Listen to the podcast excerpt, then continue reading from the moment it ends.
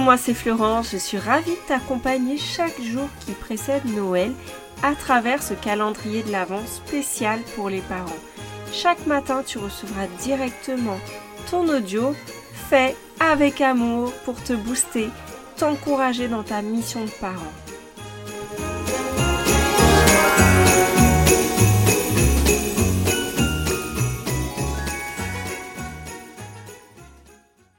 Comment rester maître de soi quand on est en colère? Ça, c'est la grande question. Beaucoup de parents me témoignent qu'ils aimeraient bien rester calmes, mais qu'ils ne peuvent pas s'empêcher d'exploser. C'est comme si on appuyait sur un bouton rouge et que la situation les fait littéralement exploser, les fait passer au mode dragon, au mode je crache du feu, j'envoie euh, tout mon venin sur euh, ma famille, mes enfants, euh, tout y passe.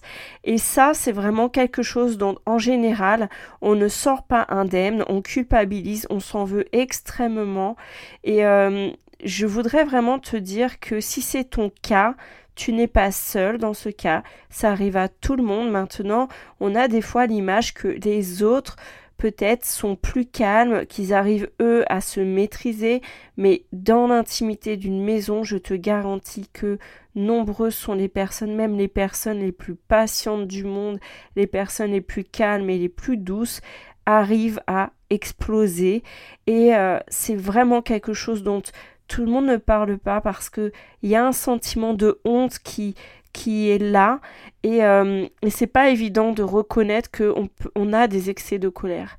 Donc dans cet épisode, ce que je te propose, c'est de voir comment on reste maître de soi quand on se sent en colère. Et pour cela, déjà, on va voir un petit peu euh, ce que c'est que la colère. Tu le sais, c'est une émotion et comme toutes les émotions, bah, tu ne la choisis pas. Elle te tombe dessus. Elle, tu ne la choisis pas. Si tu te lèves pas le matin en te disant tiens, si je me mettais en colère, pas du tout. Il y a une situation qui te met en colère. Par exemple, quand ton enfant te répond mal, te répond en te manquant de respect, ça peut te faire exploser. Ou bien quand tu as répété plusieurs fois les mêmes choses, au bout d'un moment, ça monte, ça monte, puis tu finis par exploser. Ou quand ton enfant te ment, quand euh, euh, il, est pris en flagrant délit de faire quelque chose en cachette et que tu, tu lui dis euh, que tu l'as vu, hein, mais qui te tient mordicus, qui n'a rien fait. Euh, par exemple, euh, il joue aux jeux vidéo dans ton dos et puis te dit Ah, mais non, j'ai rien fait. Non, non, il éteint la télé, tu vois. Je te donne un exemple, hein, les parents d'ados se reconnaîtront peut-être. Ou alors tu découvres des emballages dans sa chambre et puis te dit des emballages de nourriture, bien sûr, ou des restes de nourriture et puis te dit que c'est pas lui. mais voilà, je te donne des petits exemples qui là font sourire, mais euh, face aux mensonges, face au manque de respect, ou alors euh, à, à des situations qui se répètent tous les jours, c'est vraiment difficile de rester calme. Et plutôt que de nier la colère, en fait, tu peux t'en servir pour essayer de la comprendre, pour voir ce qu'elle veut te dire. Si tu te sens en colère, il y a fort à parier qu'une de tes valeurs est touchée, ou bien que tes limites sont atteintes. Et donc, plutôt que de la euh, réagir à chaud sur le coup de la colère, sauf en cas de danger, parce que cette colère-là, elle peut être fortement utile si, par exemple, tu vois une agression devant toi, tu vas être tout de suite te mettre en position de, protection, d'attaque, de, tu vois, elle va avoir une utilité. Mais dans les situations où tu veux faire passer un message, où tu veux faire comprendre quelque chose à l'autre, se mettre en colère, exploser, ne va pas t'aider. Donc la maîtrise de soi, ça signifie pas l'absence d'émotion. C'est plutôt la capacité à l'accueillir et à l'utiliser comme un guide qui te montre que quelque chose ne va pas. Mais alors comment on fait ça? Parce que euh, quand tu as une situation qui t'irrite au plus haut point, tu exploses.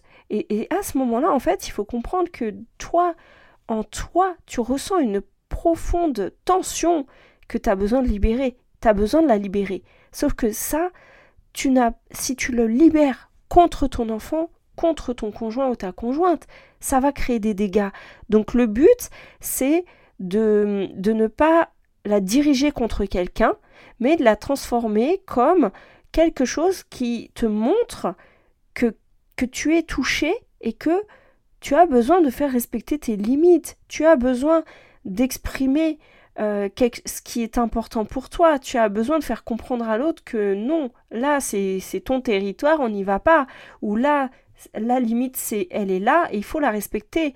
Et donc je t'invite à écouter les signaux dans ton corps, les signaux d'alerte qui t'indiquent d'une que ça ne va pas, de deux que ça monte. Parce que tu as remarqué, hein, des fois une petite situation qui t'agace au début peut finir par devenir euh, un peu comme le feu d'une forêt. Au début c'est une étincelle et puis tout d'un coup toute la forêt s'embrase. Donc identifie en fait dans une situation, soit tu es par exemple sur une échelle de 0 à 10, tu es entre 0 et 5, le truc t'agace mais tu es encore capable de gérer et d'expliquer les choses en étant plus ou moins calme.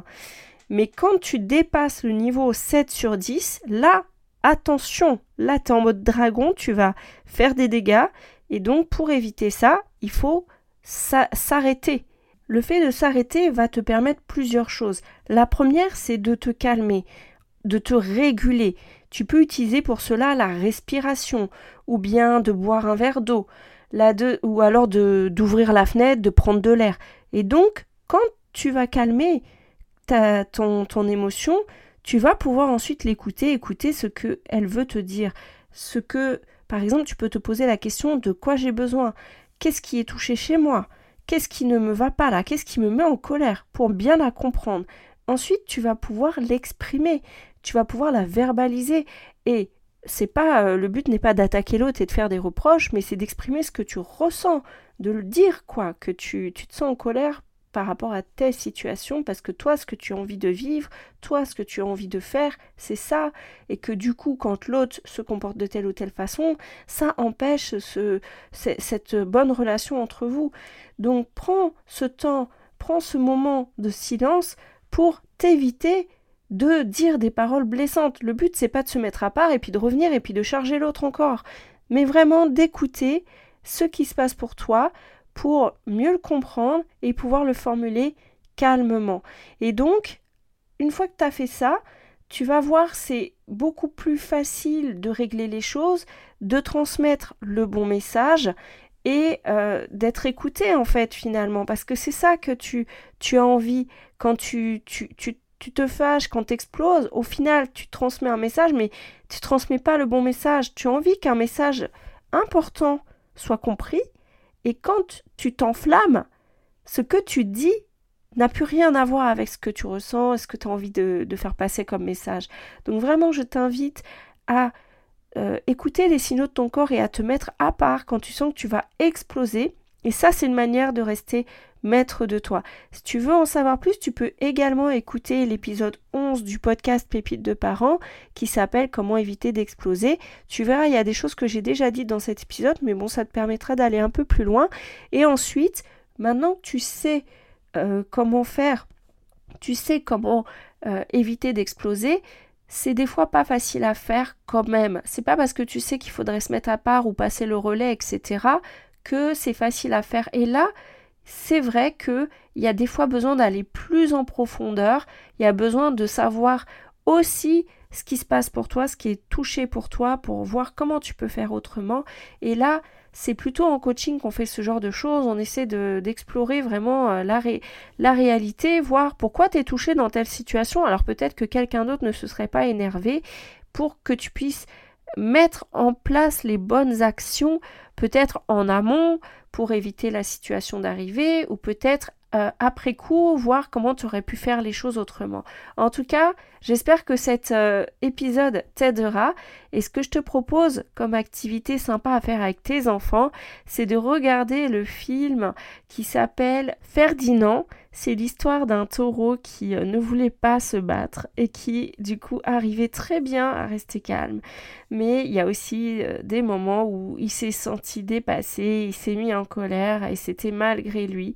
En tout cas, tu pourras voir comment euh, ce taureau a réussi à rester maître de lui au milieu de tous les autres qui euh, le poussaient à se battre et je trouve cette histoire formidable. Donc si tu veux passer un bon moment en famille, regarde ce film. Ferdinand, c'est vraiment une très belle histoire, donc euh, j'ai hâte que tu me partages en retour ce que tu en as pensé. Alors je te dis à demain pour le prochain épisode des paillettes de l'Avent. Sois présent parce que je te ferai une annonce. Je te dis à demain. Bye bye.